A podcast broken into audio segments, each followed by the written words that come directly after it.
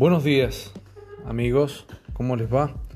Hoy diciembre 18 del año 2020, este año en el cual han dado comienzo al gran reseteo, the Great Reset, that they say that it could be true, and is it true?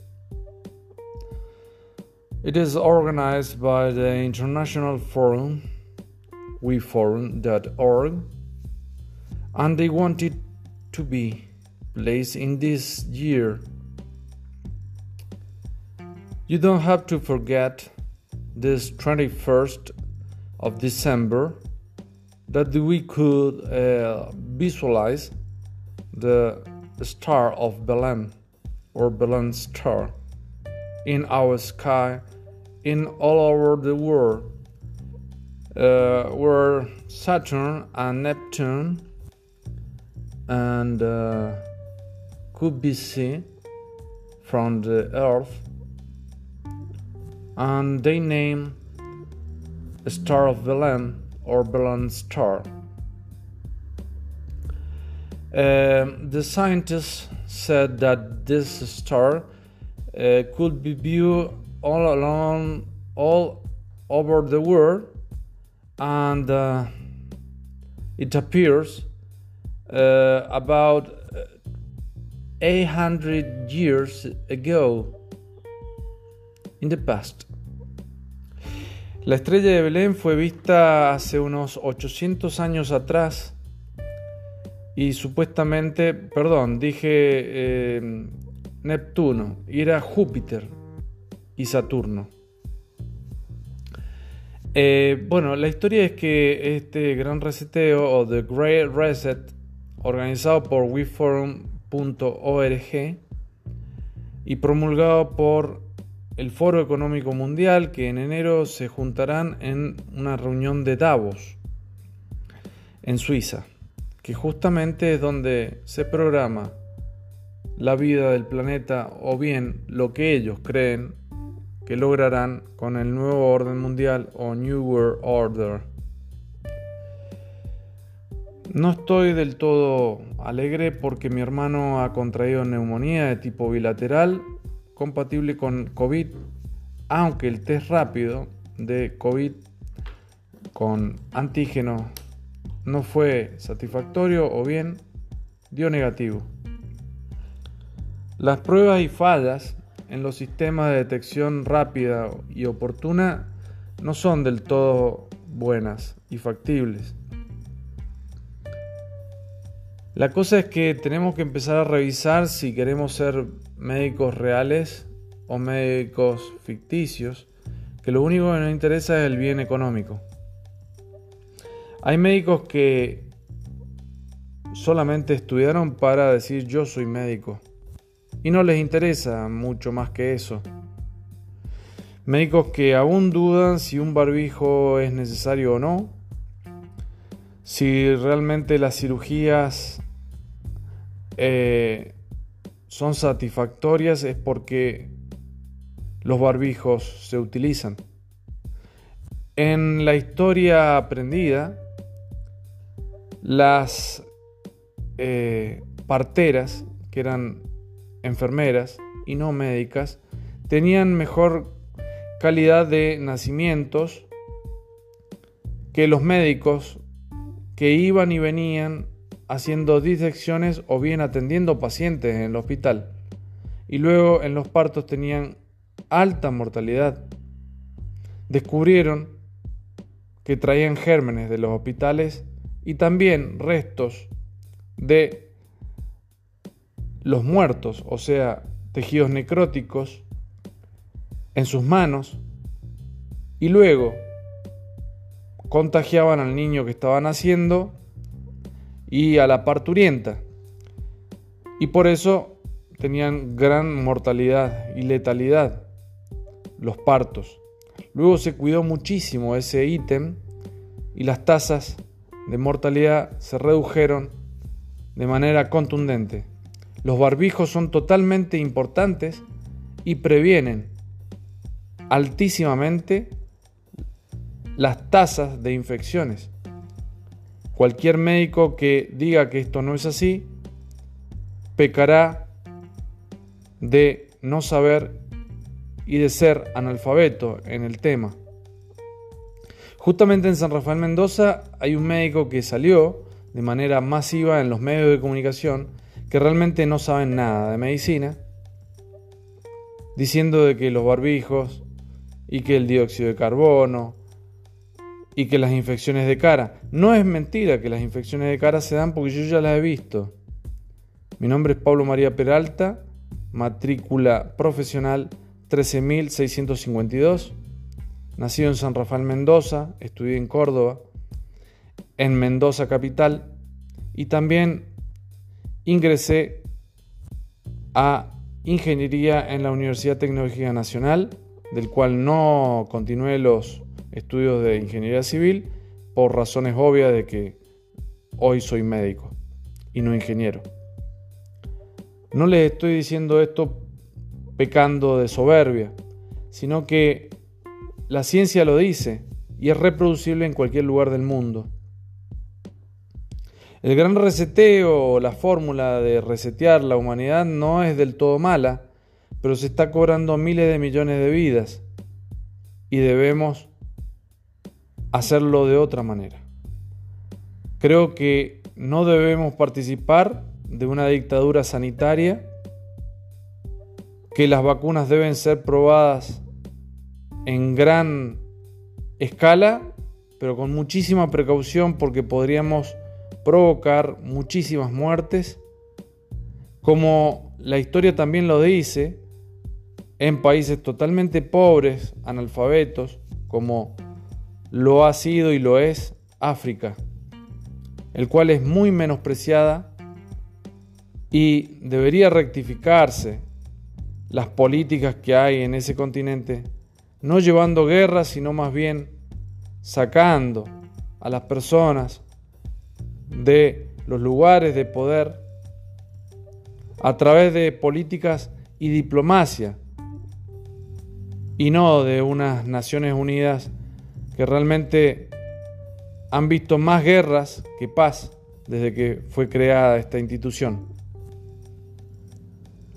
Espero que todos los enfermos de COVID y todos los enfermos en general, no solamente de COVID, acudan a una visita médica, no retrasen eh, el diagnóstico certero, precoz y de manera inmediata, que las enfermedades crónicas no se cronifiquen más aún y que las enfermedades agudas no los lleven a la muerte. Muchas gracias. Nos veremos en otro episodio. Espero que sea este año. Pero no les prometo nada porque realmente tengo muchas tareas. Me gustaría seguir continuando con estos diálogos y me gustaría que otros se involucren en realizar este tipo de podcast. Porque los monólogos no es que sean malos, pero muchas veces quizás que sean aburridos. Dos cabezas piensan más que una y muchas cabezas piensan, piensan mucho más que dos. Los invito a participar de todo este gran hermano que están provocando, pero que si sabemos utilizarlo puede llevarnos a grandes mejoras. No solamente para que seamos investigados y espiados, sino para desarrollar un mundo mucho más pacífico, productivo, y nos demos cuenta que en este mundo podemos entrar todos y todos podemos ser felices, que creo que es uno de los grandes mandamientos de la vida. Ser felices, nacer, crecer, desarrollarnos, tener familia, tener amigos, desarrollar el amor y la espiritualidad con nuestras almas y cuerpos que sufren un gran saludo para todos. Muchas gracias por haber escuchado este pequeño podcast.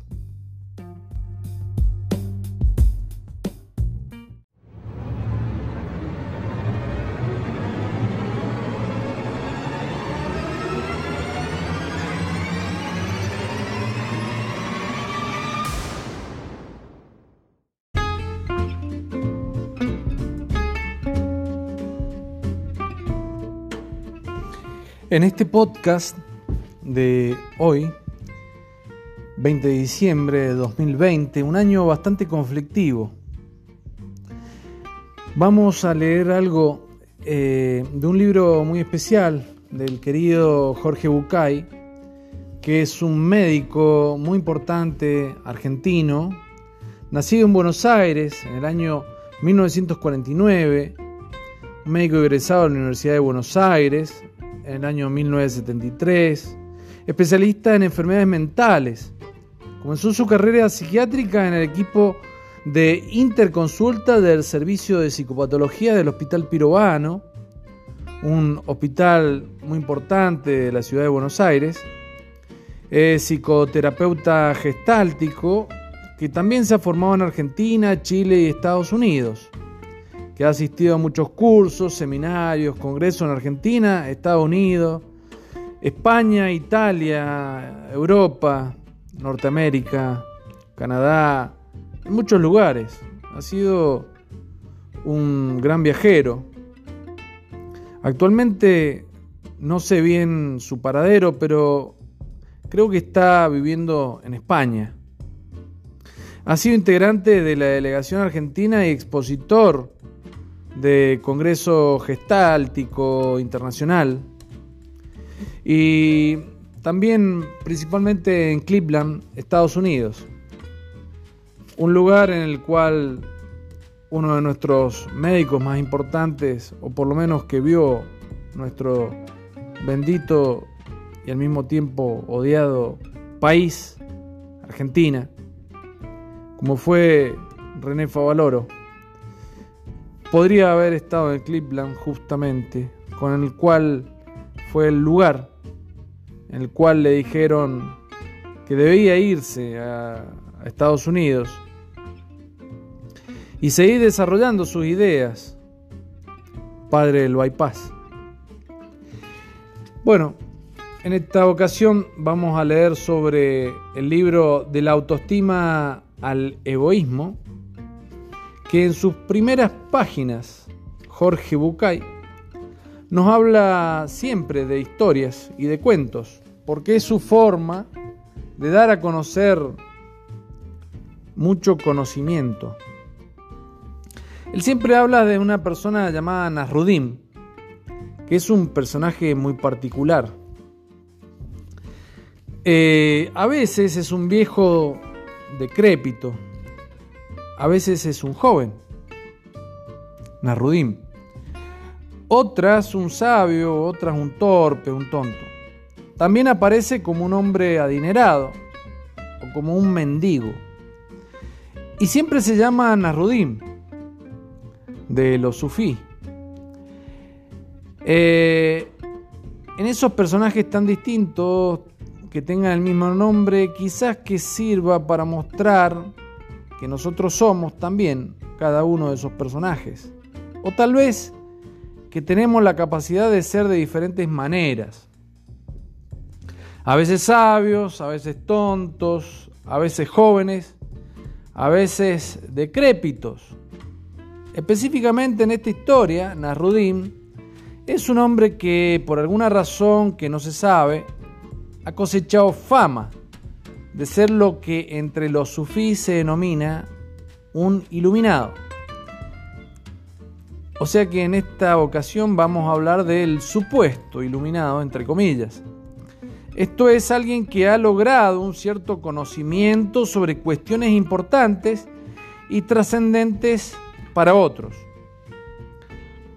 La fama que tiene Nasruddin es absolutamente falsa, porque él sabe que en realidad no sabe nada, que todo lo que los demás suponen que él sabe es solo una creencia.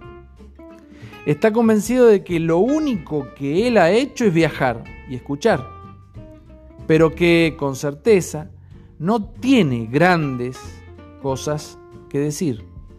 Y sin embargo, cada vez que llega a una ciudad o a un pueblo,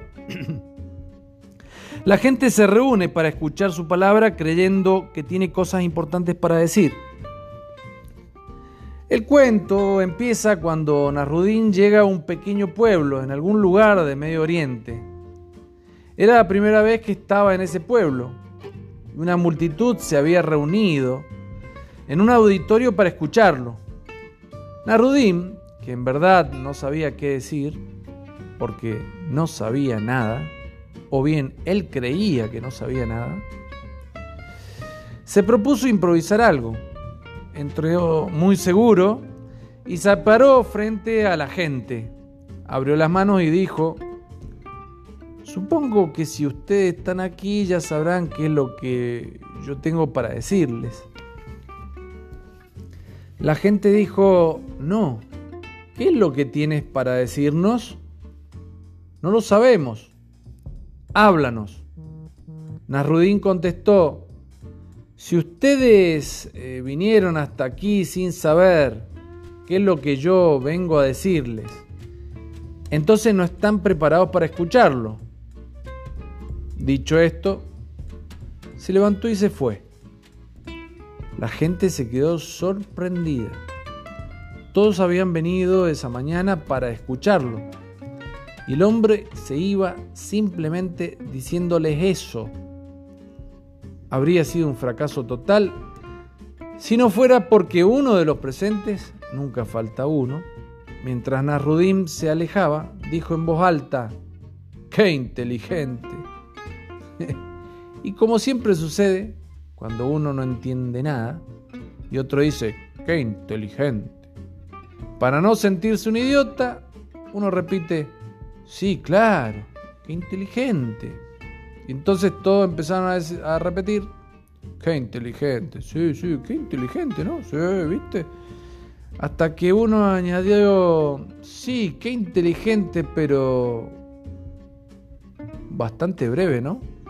Y otro agregó, tiene la brevedad y la síntesis de los sabios, porque tiene razón.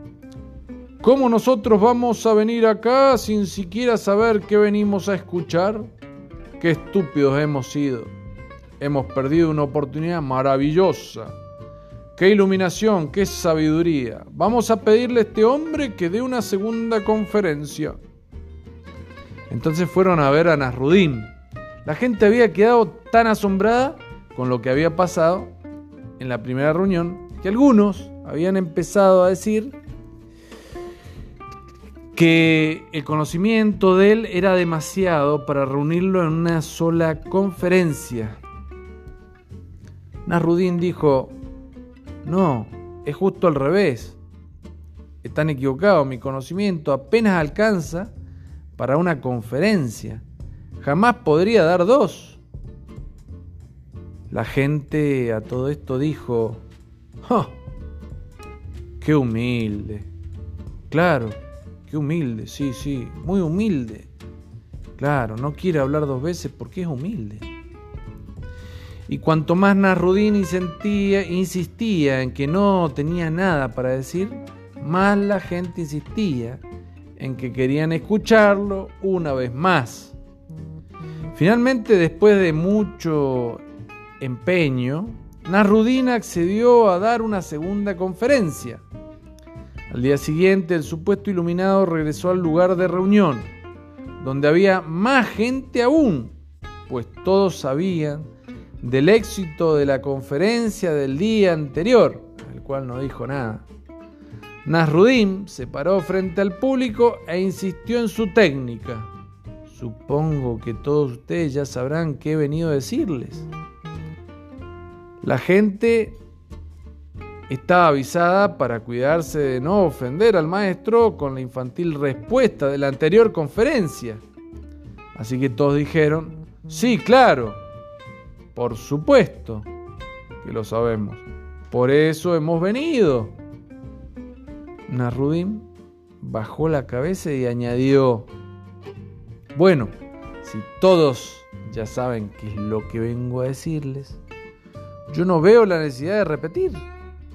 Se levantó y se volvió a ir. la gente se quedó dura, estupefacta, porque aunque ahora habían dicho otra cosa, el resultado había sido exactamente el mismo, hasta que alguien, otro alguien, gritó, Oh, brillante. Oh, la tiene reclara. Brillante. Y empezó a aplaudir. Y cuando todos oyeron que alguien había dicho brillante y aplaudía, el resto comenzó a decir, claro, claro, este es el complemento de la sabiduría de la conferencia de ayer. ¡Qué fantástico! Es un fenómeno. ¡Qué maravilloso! ¡Qué espectacular! ¡Qué sensacional! ¡Qué bárbaro! Hasta que alguien dijo, sí, pero mucha brevedad, ¿no? Es cierto, se quejó otro. Capacidad de síntesis, justificó un tercero. Y enseguida se oyó. Queremos más, queremos escucharlo más. Queremos que este hombre nos dé más de su sabiduría. Y a todos aplaudían. ¡Eh, sí, Nasrudín, Nasrudín! Entonces, una delegación de los notables fue a ver a Nasruddin para pedirle que diera una tercera y definitiva conferencia. Nasruddin dijo que no, que de ninguna manera, que él no tenía conocimiento para dar tres conferencias y que además ya tenía que regresar a su ciudad. La gente le imploró, le suplicó, le pidió una y otra vez por sus ancestros por su progenie, por todos los santos, por lo que fuera. que no, que no, que no. Aquella persistencia lo persuadió y finalmente Narudín aceptó temblando dar la tercera y definitiva conferencia. Por tercera vez se paró frente al público que ya era una multitud, y les dijo, supongo que ustedes ya sabrán que he venido yo a decirles. Esta vez la gente se había puesto de acuerdo. Solo el intendente, el poblado, contestaría, o sea, el líder, el representante. El hombre de primera fila dijo, algunos sí y otros no de manera tipo inteligente. En ese momento, un largo silencio estremeció al auditorio. Todos, incluso los jóvenes, siguieron a Nasruddin con la mirada. Entonces el maestro respondió, en ese caso, los que saben, cuéntenles a los que no saben. Se levantó y se fue.